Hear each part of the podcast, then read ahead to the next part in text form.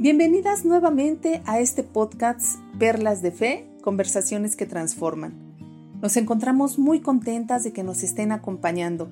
Estamos transmitiendo desde Canadá Ale Johnson y Eren Fernández y desde México una amiga y servidora, Karen Águila. Incursionaremos en el capítulo 2 de Juan, en donde analizaremos el primer milagro de Jesús. ¿Sabías que lo primero que hizo fue convertir el agua en vino? También estudiaremos parte de su carácter viendo cómo despeja el templo haciéndose un látigo con cuerdas. No olvides prepararte un rico cafecito, ya sea en la oficina, en el trabajo, en tu casa o desde donde quiera que nos estés acompañando y disfrutar con nosotras de este encuentro con la palabra de Dios, en donde el reto es hallar tu propia perla de fe. Acompáñanos. Amigos, muchas gracias por estarnos acompañando nuevamente en este capítulo 2. Vamos a revisar, como ya en la introducción se indica, cuál fue el primer milagro de Jesús. Y esto es lo que yo les quiero compartir hoy.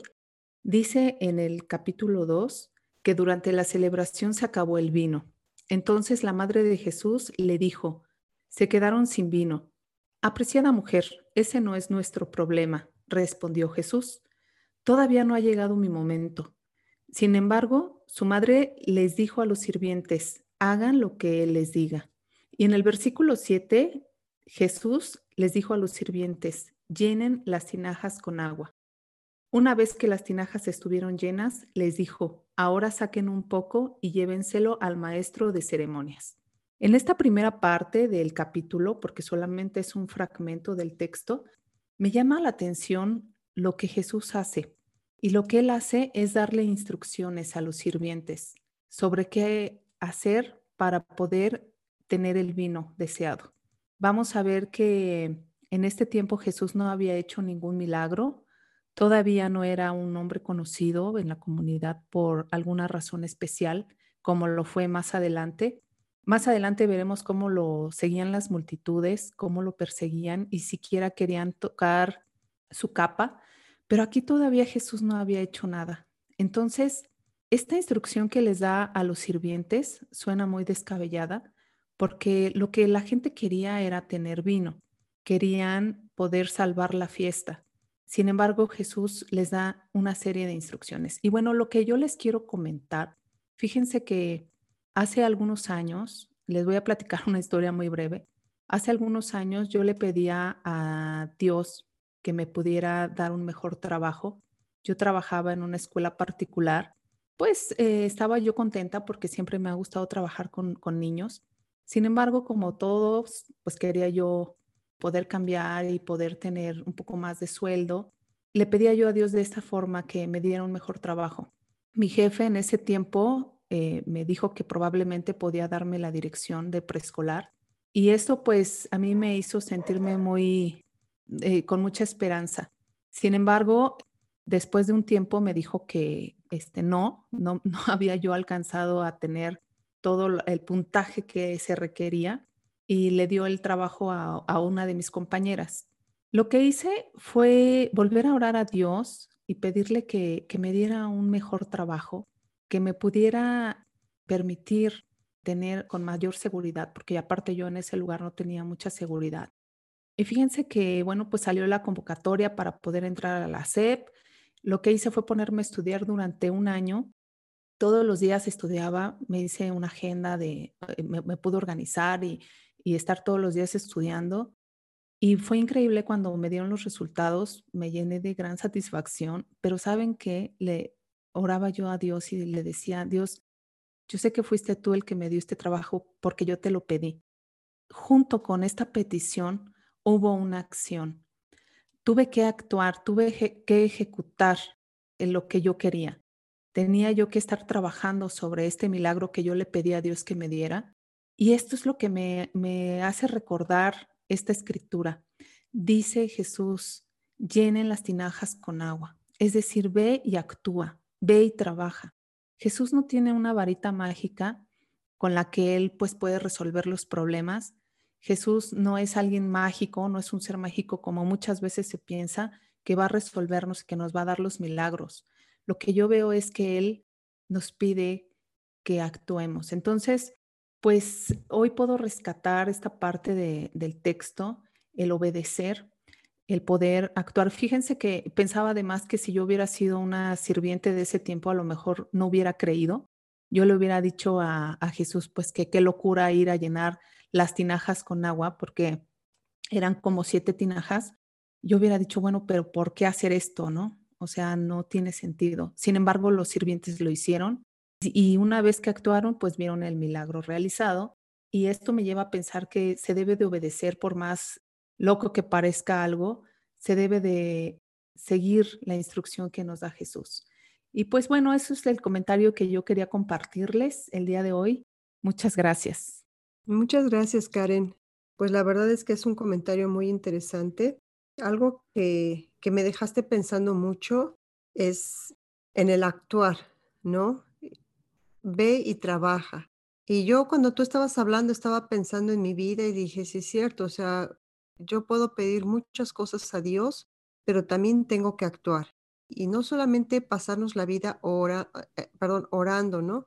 Porque he caído en ese esconderme, en orar y orar y orar y, y no actuar, ¿no? Entonces, sí, ese comentario es muy, muy atinado para mi vida y pues muchas gracias, ¿no? Porque también lo que tenemos que hacer es actuar. Gracias, Karen. Fíjate, Ale, que, que, yo también saco lo mismo. A Karen, mil gracias. Está muy, muy bien tu comentario. Y lo que yo anoté aquí cuando estás uh, compartiendo es la fe en acción, ¿no? No nada más decimos, Señor, dame, ¿no? Bueno, pero pues llena la tinaja, ¿no? Para que te pueda dar, para que pueda convertir esa agua en vino. Y me encanta la parte de, de tener fe en acción. Y creo que eso nos abre, nos abre a nuevas bendiciones que Dios puede tener por nosotros a través de la fe, con el esfuerzo y con la obediencia y la acción. Gracias, Karen. Muy, muy bien tu comentario. Me, me, toca a mí compartir un poquito acerca del capítulo 2 y me voy a enfocar también en la sección de escritura del capítulo 2 de Juan que habla de las bodas de Caná. Y esta es la parte que, les quiero compartir. Ya Karen leyó una porción de la escritura y sabemos que Jesús está en su primera semana de ministerio y llega a la boda eh, con sus discípulos y lo voy a recoger aquí en el versículo número 3 y dice, durante la celebración se acabó el vino, entonces la madre de Jesús ah, le dijo, se quedaron sin vino. Apreciada mujer, ese no es nuestro problema, respondió Jesús, todavía no ha llegado mi momento. En el 5 dice, sin embargo, su madre le dijo a los sirvientes, hagan lo que les diga. Cerca de ahí había las tinajas, que ya lo comentó Karen en su comentario, y, este, y, las, llenan, uh, las llenan con agua, y sabemos que el milagro es que esto se convirtió en vino. Yo les quería comentar un poquito acerca de, de esta escritura, el contexto eh, de dónde se encontraba Jesús. Y fíjense que las bodas en aquella época, en la época de Jesús, duraban siete días. Por lo general se servía el mejor vino al principio de la celebración. Y obviamente aquí venimos ya en el séptimo día en donde esta pareja se ha quedado sin vino. Saben, en el contexto uh, cultural, eh, que una pareja de una boda se haya quedado sin vino en este caso, pero también sin alimentos, hubiera marcado esta pareja pues de una mm, mala forma realmente, eh, no hubieran sido bien vistos, hubieran sufrido esta, mm, no es solo algo pues que hubiera causado que ellos se sintieran mal, sino que realmente era una falta cultural muy grande. Era grave, tan grave que llegaba a afectar hasta la segunda generación. Bueno, sabemos que el primer, uh, los primeros días de la celebración de boda se servía el mejor vino ya que la paleta estaba completamente aclarada para recibir el vino y pues la gente no dejaba el mejor vino para el séptimo día, ¿no? Aquí vemos en este milagro cómo realmente Jesús ah, ofrece el mejor vino al final de la celebración. Fíjense que eh, aquí mi reflexión es Jesús llega a nuestros momentos de crisis y creo que creo que todos tenemos momentos de crisis. Esta pareja estaba en una gran crisis ah, en ese momento y él provee, ¿no? Y Jesús llega y rescata hasta la segunda generación al proveer este, este delicioso vino en el último día. Yo les quiero contar que, que yo corro aquí, tengo una escuela de tecnología, tenía mi edificio con, con salones, eh, sillas, etcétera. Y hace un par de meses tuve que cerrar el edificio por el COVID, ya que tengo todas mis clases virtuales ahora. Pero pues sí para, para mí llegar y cerrar el edificio, pues uh, recoger las sillas, las mesitas, los pizarrones, los dibujos de los niños de las paredes, pues fue muy difícil, o sea, fue un momento de mucha tristeza. Sí tuve tiempos en que pues llegaba a llorar, ¿no? Cuando iba recogiendo las cositas. Porque uno construye su negocio con mucho cariño y con mucho amor. Y bueno, esta situación del COVID nos lleva a mí y creo yo, tal vez que a muchas de las personas que nos escuchan, a tener un momento de crisis. Y yo creo que estamos en crisis realmente. Pues crisis financiera, crisis de trabajo, crisis de negocios. Yo creo que esto pues realmente ha tocado a todo el mundo, pero les comparto, o sea, cómo me sentí yo. Este milagro eh, de Jesús rescatando a esta pareja me lleva a pensar que Él sí nos rescata, Él sí nos rescata en estos momentos y, y esta es mi fe de que Él me va a rescatar de una manera personal y amorosa y que voy a llegar a él ya en, el séptimo día y decir, sabes que me quedé sin vino y, decir, pues necesito ayuda, ¿no? Hay una escritura que me, me, encanta aquí y dice en Joel 2, 24, 26, dice, el grano volverá a amontonarse en los campos de trillar y los lagares desbordarán de vino nuevo y de aceite de oliva. Esta promesa es, es lo que Jesús hace, ¿no? Ese milagro de proveer en los momentos de crisis. Y la verdad es que de esta, de esta promesa me agarró y bueno, espero que, pues escuchar de ustedes, ¿no? También los que nos están escuchando, cómo les ha afectado esto y, y pues qué, qué perla, ¿no? Pueden encontrar en esta sección de escritura. Gracias. Muchas gracias, Seren. Pues muy interesante también tu comentario y las perlas que tú nos compartes acerca de lo que aprendiste de este mismo capítulo, el capítulo 2 de Juan. Algo que yo, yo quiero guardar para mí es esa promesa de Dios, ¿no? De que Él va a proveer en momentos de crisis. Lo ha hecho, Dios siempre lo ha hecho. Y Karen decía, Dios no hace, no tiene una varita mágica que hace aparecer dice la Biblia que Él sabe de antemano lo que le vamos a pedir y va poniendo en el camino. Entonces, cuando lo pedimos, o ya está en camino o, va a llegar, o Dios sabe cómo trabaja, pero mueve a las personas, ¿no? Nos mueve a nosotros, y, pero provee, al final del día provee. Y pues esto también para mí es algo que, una perla que quiero conservar, porque, porque en el momento de crisis, Dios provee no solamente para mí, sino también para la segunda generación que son mis hijos, ¿no? Muchas gracias. Ale, que, que siento como que Dios provee y provee mejor. O sea, el mm. vino al final fue de mejor calidad, ¿no? O sea, fue el mejor vino. Yo creo que eso es cuando pedimos a Dios en momentos de crisis, Él provee y provee mejor, ¿no? Sí. mejor calidad, un mejor sabor. lo he visto. Yo salí de México en el 2005 y tenía una situación más o menos pero por una crisis que tuve muy fuerte, em, el llegar aquí, Dios me proveyó con cosas mil veces mejor que las que yo tenía en México, en todos sentidos. Y me hace pensar en la escritura que dice que Dios no remienda un vestido viejo con tela nueva, porque la tela nueva va a desgarrar el vestido viejo. Este, o sea, las cosas como tú dices, Dios las hace mejores, ¿no? Gracias, Seren, por compartirnos. Sí, Sí, muchas gracias, Seren. Es cierto lo que, lo que comentas. A veces pasan en, en la vida cosas que no entendemos.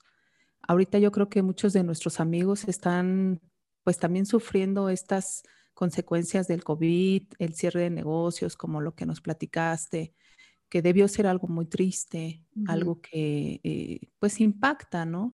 Sin embargo, esto que comentas de que Dios cuando hace algo es porque viene algo mejor, y a lo mejor ahorita pues es eh, de, gran impacto para, para nosotros estar viendo lo que, lo que está pasando, pero definitivamente no pasa nada sin que Dios no esté con la seguridad de que viene algo mejor para nosotros. Y, y recalco esta parte porque yo también la he vivido. O sea, estar en crisis, estar viviendo en alguna situación difícil y después ver la bendición. Y, y mucha de esta bendición es el aprendizaje que nos llevamos porque no nos podemos ir sin aprender algo. ¿Qué tengo que aprender de esto, no? Y esa es la pregunta que, con la que yo me quedo, ¿no? Este, ¿Qué aprendemos de las situaciones difíciles? ¿Y por qué Dios permitió? Pues porque tiene algo mejor. Imagínate la, a los novios en, en la boda, qué sufrimiento, qué complicado estar viviendo esta situación agridulce. Por un lado, pues la bendición de una boda, pero por el otro lado, lo que comentas de que podían ser señalados de por vida, podía hablarse de la boda por muchos años, pero sin embargo, pues en medio de esta crisis estaba Jesús y vino a rescatarlos. Y yo creo que así va a estar con, con todos nosotros, ¿no? Cuando confiamos en Él. Y definitivamente va a estar contigo, Eren. O sea, definitivamente va a darte algo mejor. Gracias, Karen. Pues muchas gracias, chicas. Este, yo algo que me que estaba pensando hace un momento, todas coincidimos acerca de las bodas de Caná.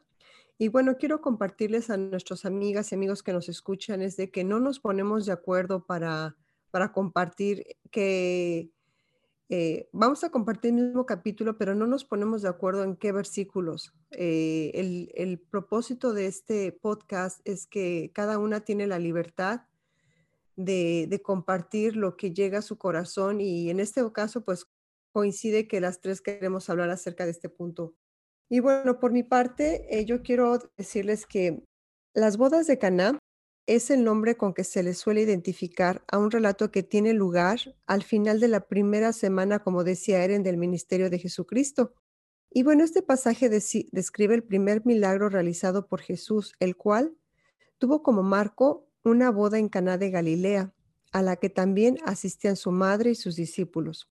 También las tinajas que eran utilizadas para la purificación fueron el recipiente de una transformación que fue de líquido, aunque vital para la vida del ser humano, es incoloro e inodoro. Podemos ver que en esta transformación de líquido sin sabor, la transformación básicamente es este líquido del agua en un líquido fuerte y vibrante como lo es el vino. Y pienso que se refiere a una vida de fe, porque cuando una religión está vacía, es insípida, incolora, insabora, ¿no? Y, pero cuando una religión está viva, es que tiene, tiene cuerpo, tiene sangre, vibra, ¿no? Y, y aquí vemos que la sangre de Jesús derramada en la cruz es con lo que Él cierra este pacto de Dios con la humanidad. Y bueno, lo que yo veo aquí en, esta, en este capítulo, en estos versículos, es que Jesús quiere un cambio radical. Y lo vemos en su celo por Dios, porque cuando él ve que en la zona del templo, y esto ya son, ya son versículos más adelante, había comerciantes que venden ganado de ovejas y palomas para los sacrificios. Él se toma el tiempo para hacer un látigo con cuerdas y echa fuera los animales. Arroja al suelo las monedas de los cambistas y les dice que dejen de convertir la casa de Dios en un mercado. Bueno, pues aquí vemos cómo para Jesús era muy importante uno celebrar la Pascua, pues recordemos que en la última cena vemos cómo le da instrucciones a sus discípulos para poderla celebrar con, ellos, porque es una festividad solemne, que se celebra la libertad del pueblo hebreo de la esclavitud de Egipto. Este relato lo podemos ver en el Éxodo en el Antiguo Testamento. Algo que, que quiero hacer énfasis es que Jesús tiene el sabor fuerte del vino. Nunca es insípido, incoloro o inodoro. Él nos quiere librar y aquí puedo ver el celo de Jesús por la salvación de mi alma. Vemos su carácter arrojando las monedas, eh, echando fuera a, quienes están haciendo de la casa de su padre un mercado. Él pelea así por la salvación de mi alma, pero también por el respeto que tenemos que tener a Dios entrando a su casa. Más adelante dice que cuando los líderes judíos le ven sacando a los mercaderes del templo, le exigen a Jesús una explicación de la autoridad para hacer esto que estaba haciendo. Le piden una señal milagrosa que lo compruebe, y Jesús les responde que derrumbará ese templo en tres días y lo levantará. Hará convertir el milagro de convertir el agua en vino. En eh, quiero, quiero atar estas dos ideas, espero que me salga bien. Eh, y lo que yo veo aquí es que derribará un templo sin sabor ni olor en un templo con carácter, lleno del sabor de la gracia y el perdón de Dios, pero con la fuerza del etanol. Confrontar los corazones endurecidos por el pecado y la falta de respeto por Dios. Pero fíjense cómo aquí los judíos no entendían lo que estaba diciendo. Sabían humanamente que el templo no podía ser reconstruido en tres días, ya que tardó 46 años en ser construido. Pero Jesús se refería a su propio cuerpo. Muchas veces en nuestras mentes no podemos comprender cómo Dios puede hacer milagros en nuestras vidas, pero hay veces que tenemos que destruir lo que nos ha llevado, no sé, 10, 20, 30, 40, 50 años construir. Utilizando, nosotros cuando construimos, utilizamos todos los recursos necesarios, físicos, económicos, emocionales, más los sacrificios que hacemos por construir nuestras vidas y aún así estas pueden llegar a ser insípidas. Y lo que Jesús quiere es destruir lo que no tiene bases firmes. Y yo pienso que en mi vida he construido tanto, honestamente, siento que he trabajado mucho en mi vida de, mil maneras, pero sin la ayuda de Jesús estos trabajos no tienen bases sólidas. Él le ha dado un sentido a mi vida como el buen vino. Y bueno, para, para concluir, este, quiero, quiero comentarles que yo creo que en cada década de mi vida ha ido siendo transformada.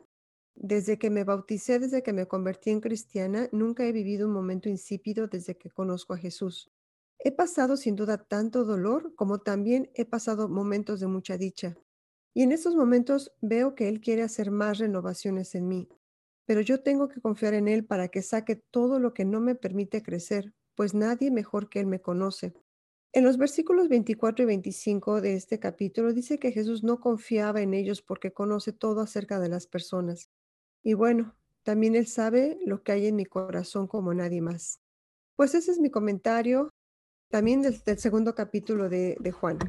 Muchas gracias. Gracias, Ale. Oye, me, me impacta mucho esta parte que comentas sobre cómo Jesús se dirigió a los que vendían y les dijo, saquen todas esas cosas de aquí, dejen de convertir la casa de mi padre en un mercado. Me recordó cuando tomé el segundo estudio, cuando yo me convertí en cristiana hace 20 años, me compartieron esta parte del carácter de Jesús, ¿sale? Y quedé impresionada de ver a un Jesús celoso por la casa de nuestro Padre. Hoy sabemos que la casa del Padre es nuestro cuerpo, nuestro templo. Nuestro templo es, nuestra vida. Y pues aquí pienso que, que Jesús es celoso de nosotros, de no permitir que, que nuestro templo se convierta en un mercado de pecados, ¿no? De cosas que no le den gloria. Y sí, Jesús es amoroso, en el capítulo anterior veíamos cómo Jesús está lleno de amor inagotable, pero también es celoso. Le gusta que nosotros tengamos limpia la casa. Y a eso me, lleva a pensar esta parte que tú compartes y también la parte del buen vino, cómo el buen vino le da sabor a la vida, pero ese buen vino pues necesita añejarse, necesitamos trabajar en él, cuidarlo, y pues ese buen vino es Jesús en nosotros. Pues muchas gracias, Ale. Me quedo con esta perla que nos has regalado, ¿no? De, tener un buen vino y que ese buen vino se transforma con el tiempo. Sí ah, va a haber sufrimiento, va a haber muchos matices de nuestra vida, porque pues así es, vamos a tener matices de todo, de todo tipo, pero este, siempre enfocados a que, a que se esté añejando con Jesús. Gracias, Ale. No, gracias a usted. Mm. sí, Ale, fíjate que me acordé de la escritura Corintios 2.15 que dice, porque fragante aroma de Cristo somos, ¿no? Mm. Para Dios. Esto me, recordó el comentario que hiciste del sabor y del aroma, ¿no? Del vino. Y sí, o sea, qué delicado es incluso pues el añejamiento de un vino, ¿no? No digo, no no pasa de la noche a la mañana. Y no hay vinos que están en barricas, no sé, por años. Y yo pienso que es eso, ¿no? Es ese crecimiento, ese aroma, ese matiz, como dice Karen, que me gusta mucho. Y Ale, tú, tú haces un comentario que, que ahorita lo capturé también y dices la fuerza del etanol, ¿no? Que es Cristo es como la fuerza del etanol, ¿no? ¿Algún comentario sí, hiciste? Ale, ¿quieres expandir un poquito más en eso? con gusto, Eren. Sí, pues fíjate, yo no, yo no tomo vino. Bueno, obvio que sí, sí tomo vino, pero no constantemente. No, no soy conocedora del vino, entonces eso me llevó a mí a investigar un poco acerca del vino y dije, ¿qué es lo que le da la fuerza al vino, no? Y en, este, en, ese, en esta pequeña investigación me di cuenta de que es el etanol, ¿no? Y dije, wow, o sea, eso es, eso es lo que le da la fuerza, ¿no? Eso es, eso es lo que... No, sí. Súper bien. Sí, sí, no, me, me encantó esa, esa referencia, ¿no? De, Pues de la esencia de la vida cristiana, ¿no? Que es una vida con sabor. Me gusta cuando dices que derriba, o sea, una, una, religión muerta o una, lo que sea, ¿no? No tiene sabor, no tiene color, no tiene sinodoro, no tiene, ¿no? Y que realmente la vida cristiana es una vida con sabor, ¿no? Con aroma. Y, de, de, verdad lo siento así, siento que la vida cristiana es así, ¿no? Sí, y algo que estaba pensando es que los comentarios de las tres Karen, ¿no? Decía que tenemos que trabajar, ¿no? O sea, Dios hace milagros, tenemos que trabajar. Y tú comentabas este, que tenemos también que, que, lo que Jesús nos da es más, es mejor, ¿no? Y yo veo cómo cada capítulo está entrelazado y, y veo cómo el agua, las tinajas de, del agua, de la purificación, ser transformadas y, y que eso llevó un trabajo y, cómo es, el fruto de ese trabajo es mejor, ¿no? Y nos da como resultado vidas transformadas con la fuerza, ¿no? O sea, eh, bueno, Jesús es maravilloso y, no, no, no, me podría llevar toda la vida, eh, se me podría llevar toda la vida aprendiendo de él y jamás llegaría ni siquiera a tocar la punta del iceberg, pero es, este, es, es increíble cómo podemos encontrar tantas perlas, ¿no? O sea, ustedes encuentran una, yo encuentro otras y al final del día todas están entrelazadas y esa es la sabiduría de Cristo, ¿no? Así es, Ale. Así es, y yo me imagino que nuestros amigos que nos están acompañando pudieron haber encontrado más perlas, Ale. Lo increíble de la Biblia es que podemos en una semana volver a leer el, el mismo capítulo y encontrar tanta sabiduría. Eso es lo impresionante de la palabra de Dios, que nos habla en el momento justo también me he dado cuenta que nos habla dependiendo de nuestras circunstancias, ¿no? Nos da las respuestas. Y pues escudriñar eh, la palabra siempre nos va a permitir ir encontrando. Pues a mí me gustaría invitar a los amigos a que nos pudieran platicar esto. ¿Qué encontraron ellos?